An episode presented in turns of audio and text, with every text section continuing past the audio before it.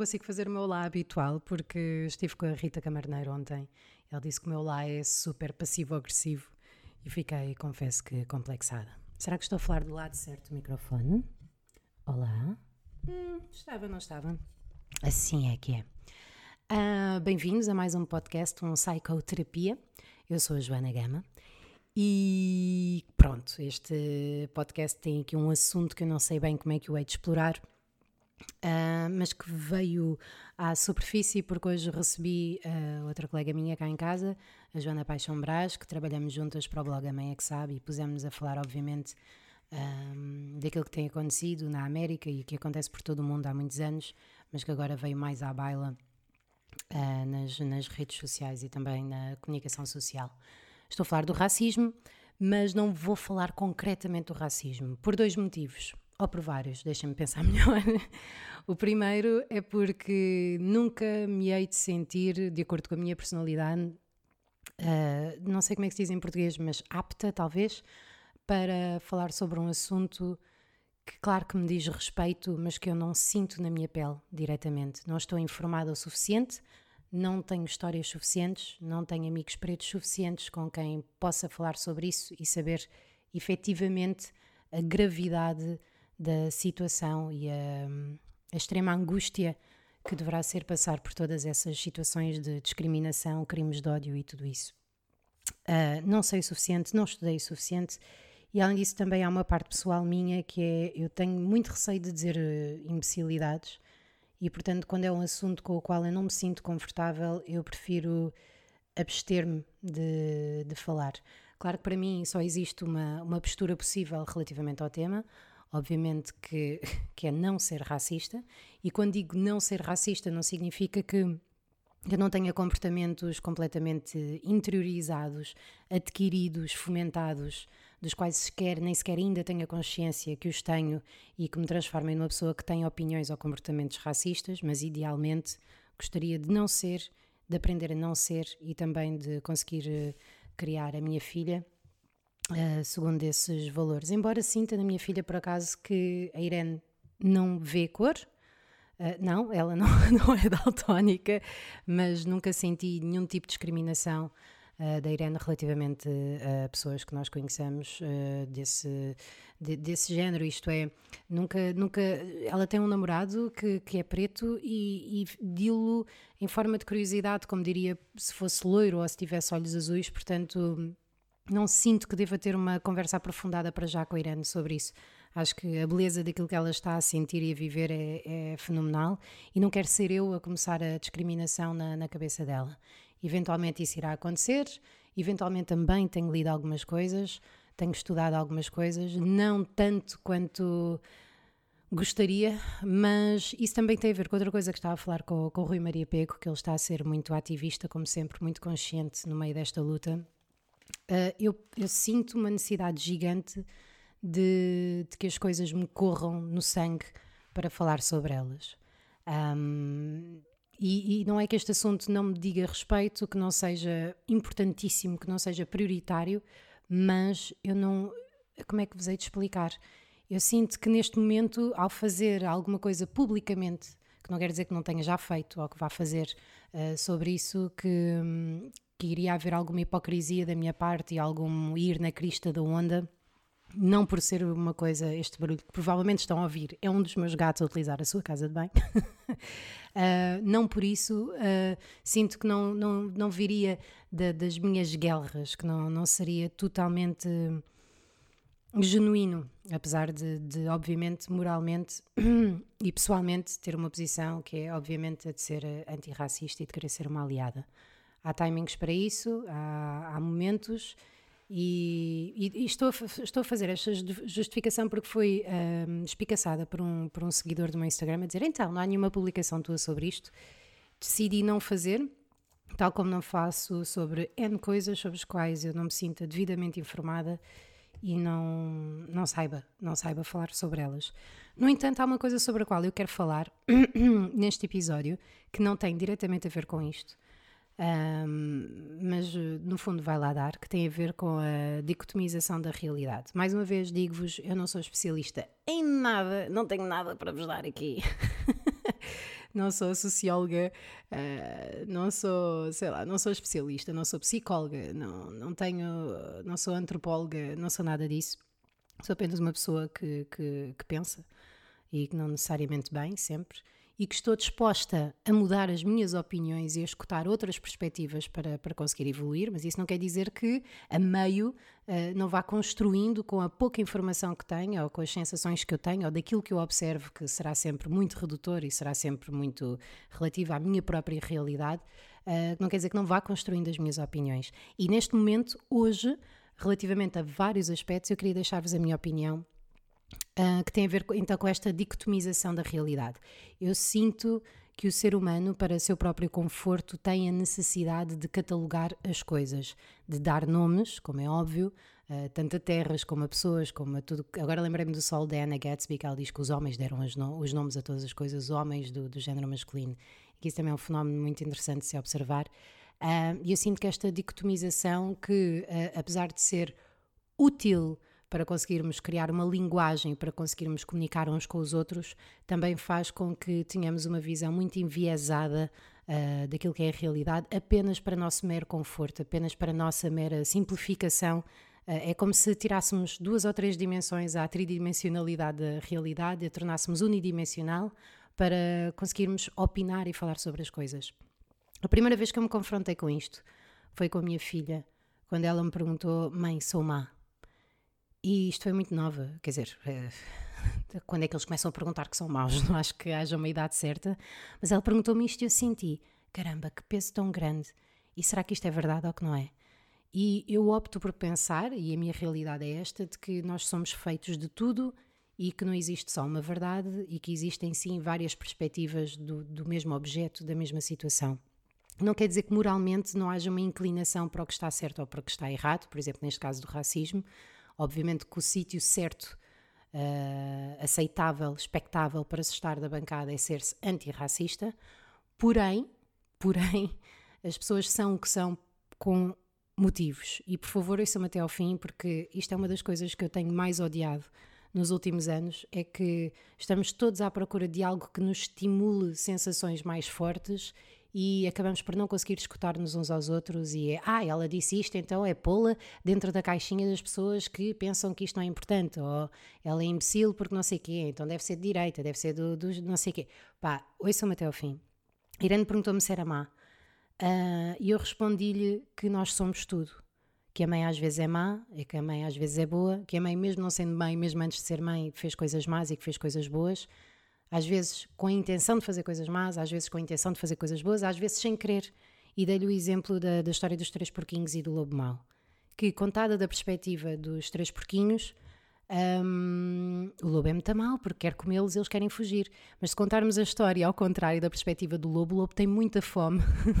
é normal que ele coma porquinhos e os porquinhos estão a fugir dele e coitadinho ele está cheio de fome e acaba dentro de um caldeirão por querer seguir apenas a, a natureza que ele, que ele tem de predador e de carnívoro, presumo.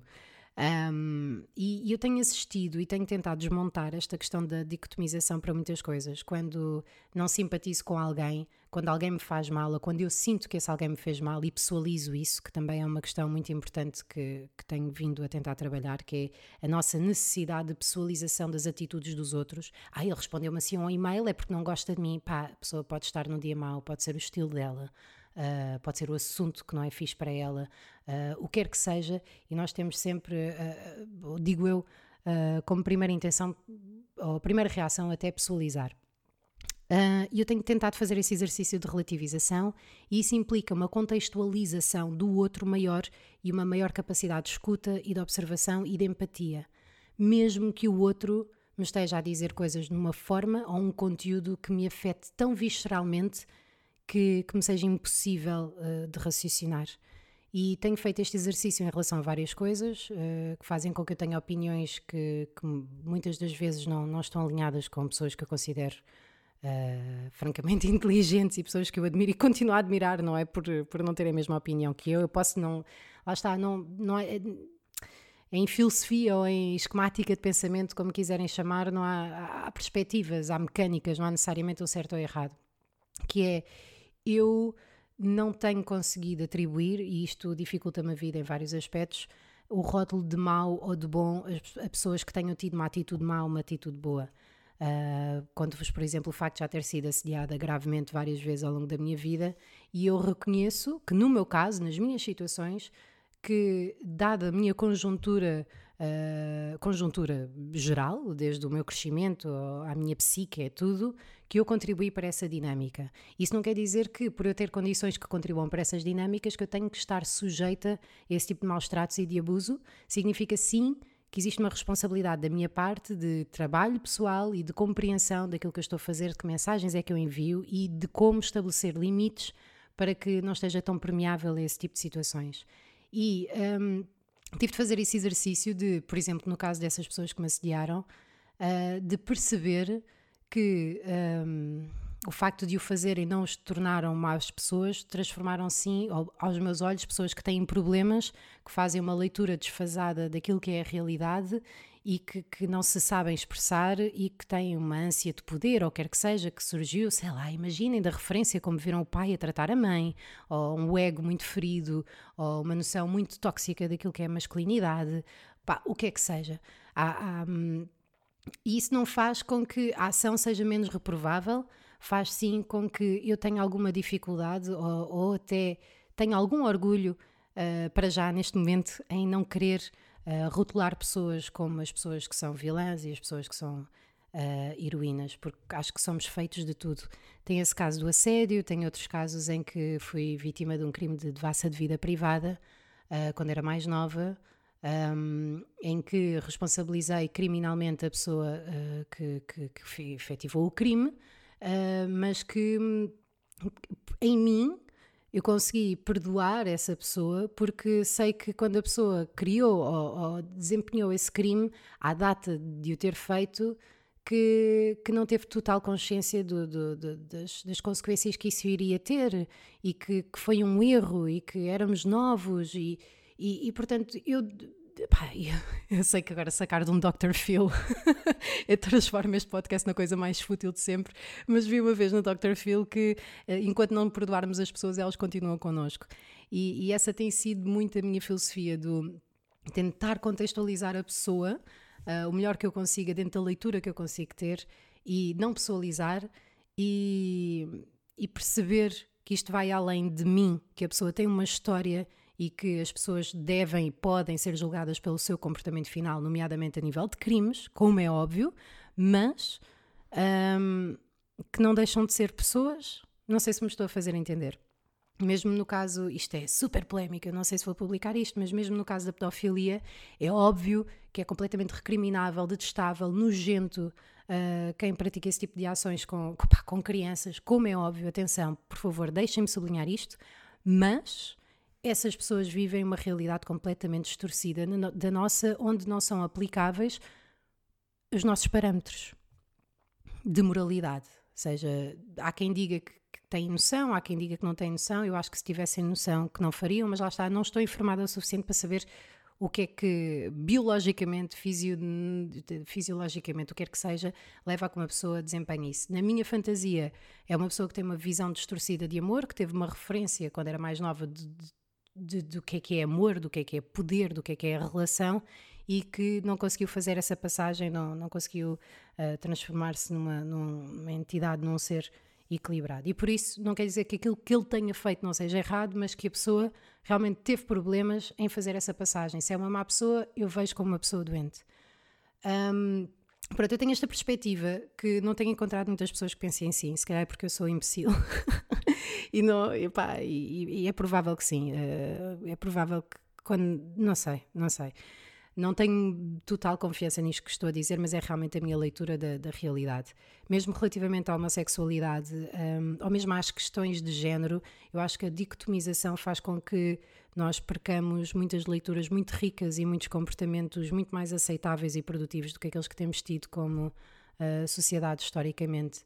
Não quer dizer, e isto para mim eu dou de barato, que não haja uma diferença biológica entre ambos os géneros. Claramente que há, claro que há uma diferença de cromossomas, de, de, uh, de hormonas, de, eh, principalmente a nível da, da, maneira como fomos educados e daquilo que fomos ensinados a acreditar que somos capazes e o nosso lugar na sociedade, e isso tem de ser tido em conta. Eu não vejo como uma necessidade de nos, de nos tratarmos todos como iguais, mas sim de respeitarmos as nossas diferenças e de vermos a riqueza na diferença. Mas acho que essa dicotomização, essas dicotomizações são um perigo e onde eu reparo mais isto é evidentemente nas redes sociais, uh, porque primeiro não saio de casa, não sei se isto influencia minimamente a minha credibilidade, as minhas opiniões, mas não saio muito de casa, não falo muito com pessoas novas, então tenho tido acesso a esta janelinha de multidão uh, que vou seguindo no Twitter, nos Facebooks, nos Instagrams, por acaso tenho tudo muito, muito filtradito por, por uma questão de sanidade mental.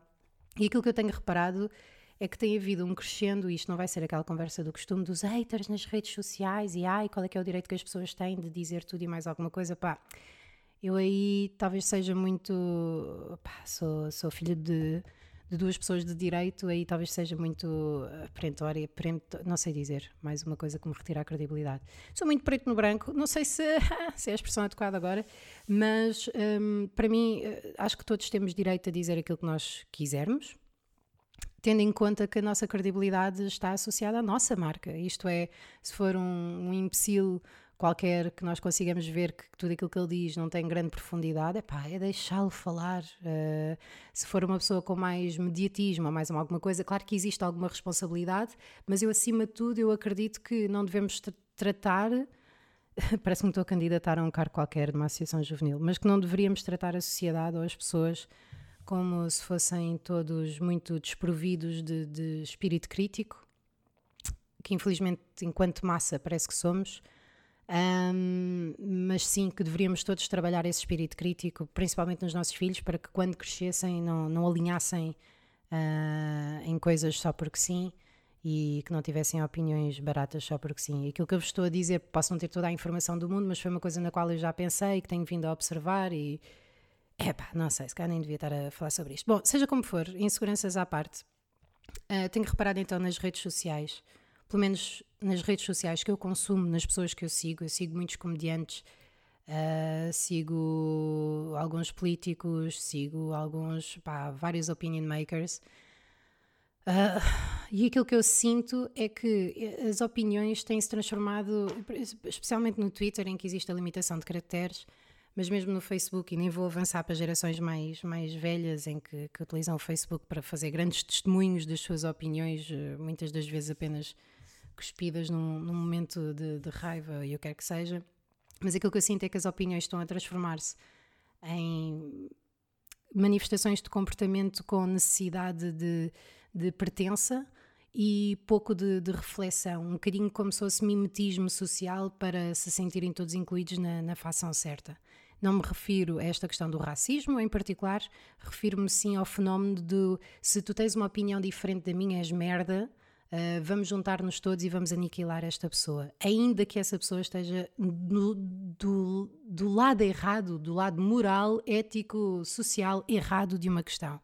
E o que é que isto faz para mim? Isto faz-me primeiro sentir que as pessoas têm apoiado muito nas, nas redes sociais para sentirem a sua cota parte de, de ativismo e de, de, inclusão da sociedade, na sociedade como aquilo que se chama de boas pessoas, não é?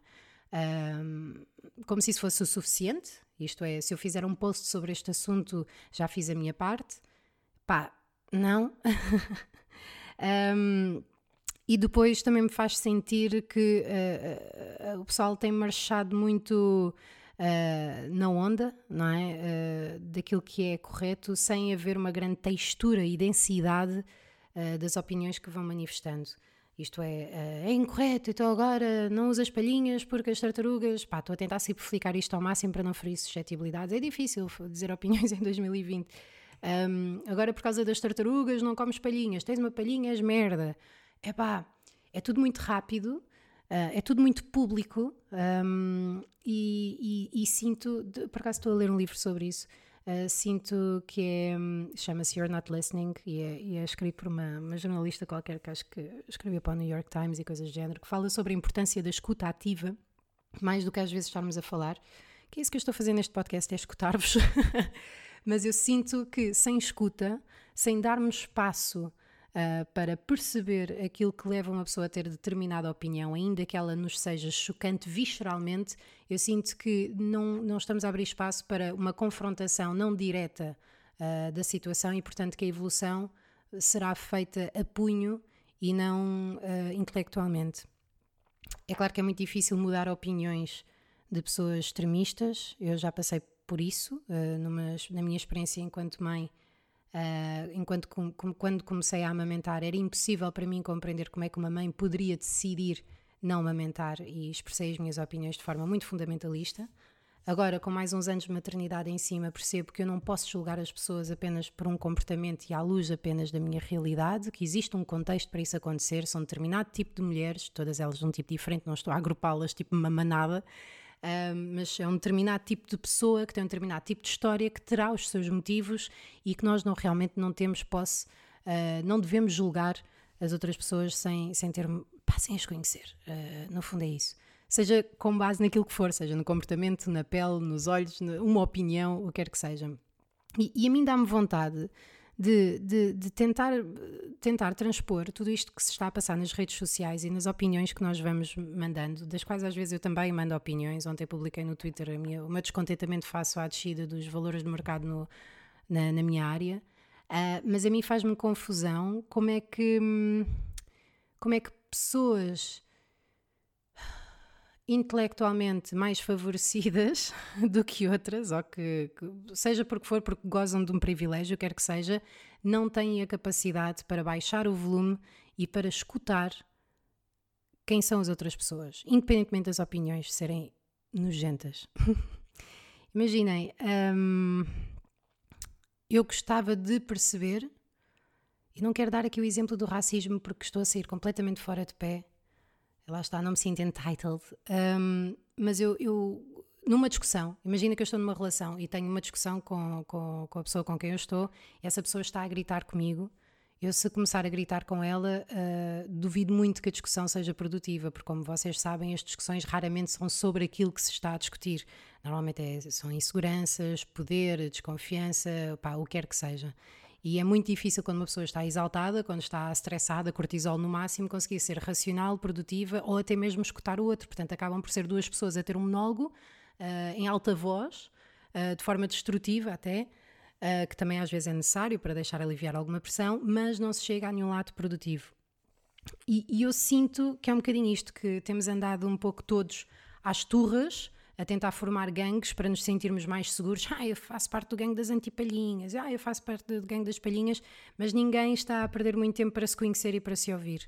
E acho que até, isto foi uma coisa que vou perder toda a credibilidade, mas pronto, eu vou buscando coisas a todo lado para, para conseguir eh, expressar mais ou menos aquilo que vai na minha cabeça. Eu há uns tempos foi-me oferecida uma consulta de numerologia pelo próprio numerólogo, se é assim que se chama, e o gajo disse que um dos meus defeitos era eu não conseguia ser tolerante com pessoas que tivessem perspectivas um pouco mais curtas que as minhas. Como eu tinha a capacidade de ver além de, de, de, da situação mais básica, que eu, em vez de escutar essas pessoas e de me apropriar daquilo que elas me transmitiram e de por isso conseguir comunicar com elas de forma mais eficaz, eu começava por julgar um, e aniquilar a conversa, não é? Como assim? Como assim tu achas isso? Mas tu és imbecil ou quê? Mas tu não vês que está aqui e que é assim? E fico mesmo muito frustrada quando, quando não consigo chegar à pessoa. E, e, de facto o que ele disse é verdade. Independentemente das vossas crenças em numerologia e das minhas, que provavelmente serão as mesmas, uh, o que ele disse é verdade. Nós, para conseguirmos comunicar de forma eficaz, se o nosso foco for a evolução na conversa, a produtividade, eu sinto que uma das técnicas, eu não estou a dizer que não se deva protestar, que não se deva ir para a rua, que, que não se deva de vez em quando exaltar-nos e, e, dar a entender. Eu, faço isso com a minha filha, eu não lhe grito, mas abro-lhe os olhos quando é uma coisa mais importante, que eu quero que ela perceba a minha veemência. Mas para isto evoluir, para resolver, para, para ser produtivo, sinto e, e, atenção, mais uma vez, mais um à parte, isto vai ser só à parte. É legítimo haver mágoa, é legítimo haver raiva em tudo aquilo que nós falamos. Imaginem, mesmo na problemática uh, lá, dos vegetarianos ou da sustentabilidade, o que quer que seja, é normal que quanto mais nos informemos sobre uma coisa, que nos liguemos mais a isso e que ficamos mais, ficamos mais apaixonados pelo tema e cada vez mais uh, não é? Menos como é que tu não vês isto? Tu és cega e, e eu própria assumi isso há pouco. Porém, não é assim creio não ser assim que se consegue uh, chegar a um ponto útil. Isto é, haver um tweet um imbecil, desculpem, estou a ver, isto é difícil, isto é um exercício. Haver um tweet de uma pessoa que diz uh, odeio ciganos, quero que todos morram. Uh, isto não se vai resolver com a nossa principal e primeira reação, que é pá, quem devias morrer és tu, os ciganos também são pessoas, não sei o que, não sei o que mais. Isto é, ok, é conversar com esta pessoa, não digo nas redes sociais, mas lá está, isto tem a sua limitação, é o, o, o, o que é que te aconteceu, o que é que, o que é que te levou até aqui, quem és tu, o que é que tu fazes, onde é que tu moras, o que é que tu ouviste? E depois de conhecermos quem é o target, isto é um, base de, um básico da, da, comunicação, uma das teorias, há várias teorias, depois de conhecermos quem é o target da comunicação, conseguimos apropriar a linguagem para chegar mais eficazmente a essa pessoa. Imaginem que essa pessoa diria que, porque vejo muitos exemplos, todos os ciganos vêm para cá e não têm trabalho e não sei quê, certo? Vamos então arranjar uma maneira de comunicar a todas as pessoas que, que têm essa posição eu, uh, vamos arranjar uma maneira de comunicar qual é que tem sido a contribuição de vários elementos da comunidade cigana em Portugal para lhe mostrar que aquilo que ele pensa Uh, essa generalização não é verdadeira. Vamos mostrar-lhe factos com calma, sem ser uma confrontação direta violenta, sem ser aos berros, sem ser a apontar o dedo, porque se, se andarmos eh, todas as fações em, em, em, confrontação direta, ninguém se vai ouvir, ninguém vai discutir e, e, é muito difícil mudar pessoas que estão convencidas que têm razão. É, pá, não é? Fundamentalistas, é horrível. É, é impossível naquele timing, naquele momento, pá, quando nós estamos lixadas da vida é difícil dizer, oh amor, olha, não sei o quê. Pá, não, há timings, há formas e isso aborrece-me um bocadinho nas redes sociais. Foi aquilo que vos disse, aborrece-me o mimetismo, aborrece-me a dicotomização óbvia uh, e aborrece-me que não nos escutemos uns aos outros e que estejamos todos, todos, mais interessados em fazer a merda do pelourinho uh, e em, em posicionarmos-nos publicamente ao invés de avançar para uma conversa que poderá ser produtiva. Mais uma vez, claro, todos os assuntos, uns mais do que outros, trazem mais mágoa do que outros. Há uns que sentimos que são as nossas missões, outros que sentimos menos, apesar de termos noção da sua importância a nível global, embora não tenhamos passado por essas coisas, nem consigamos imaginar. Uh, por exemplo, no caso do racismo, eu não posso dizer, ah, bem, consigo imaginar. Pá, não consigo imaginar de todo, não consigo mesmo imaginar. Um, mas acho que, que, seria importante darmos lugar à conversa, caraças. E pararmos com isto de surge uma notícia, bora lá, chincalhar os gajos, aquele gajo é merda, aquele gajo é merda, olha este filho da, que saiu não sei o quê. Às tantas parece que, que nos deram um microfone e que ao invés de prepararmos o nosso trabalho para fazermos uma boa apresentação, aquilo que, que, que nos apetece fazer é, é só é, pila e, e, fazer. Estão a perceber o que é que eu estou a querer dizer? Quer dizer, desta vez vivemos num mundo em que podemos comunicar eh, de forma massificada. Uh, que podemos realmente ter conversas com pessoas de realidades completamente diferentes das nossas e estamos a aproveitar isto para nos uh, segregarmos, para nos separarmos cada vez mais uns dos outros.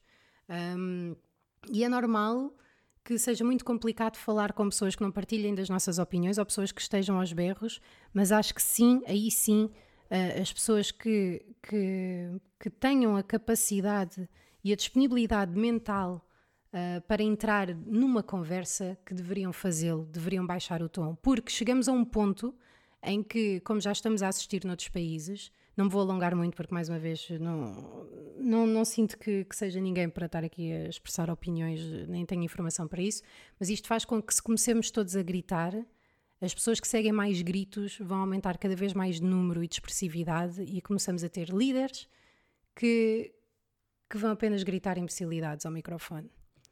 Uh, e, e é importante começarmos a desmontar isto o mais rapidamente possível. Pá, tinha isto em mim, desculpem. Não sei se me consegui explicar bem, mas. E, e, agora pergunto, ah, Joana, e o que é que tu tens feito para, para contribuir o que quer que seja? Eu tenho sentido, não, não que me tenha de justificar, mas justifico-me a mim própria para, para me deitar de consciência tranquila.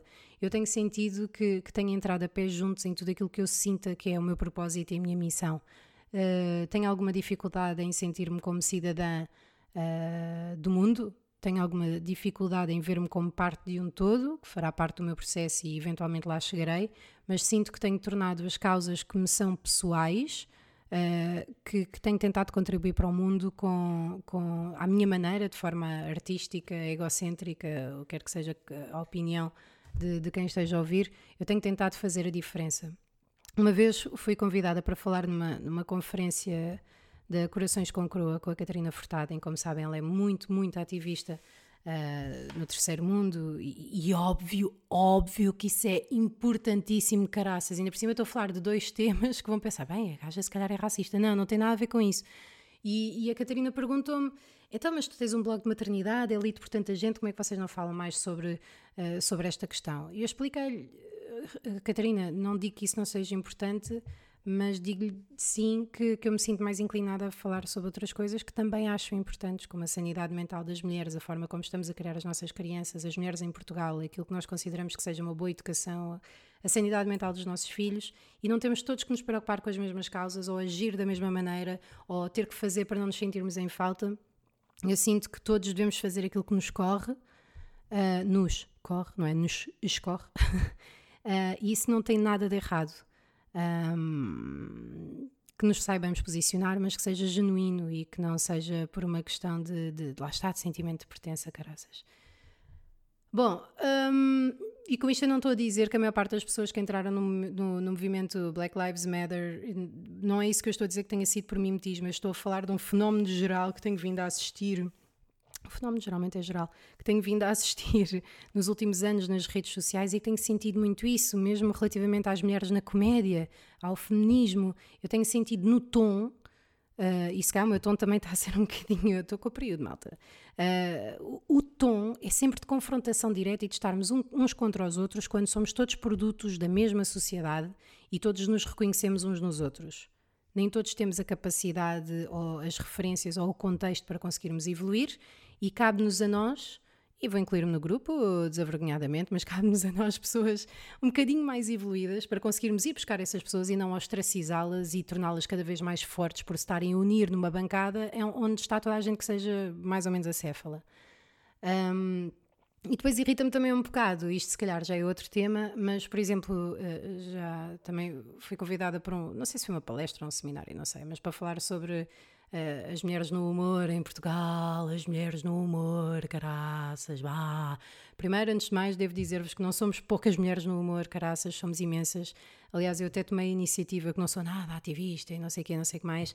Um, ehm, eu tomei a iniciativa de criar um grupo chamado Mulheres na Comédia para juntar todas as mulheres que eu conhecesse. Uh, pronto, assim, de linha baixa, não, é? não pus a ruef e malta desse género, que, que, devem ter outras coisas para fazer que aturar pitas, mas pá, somos 50 e tal.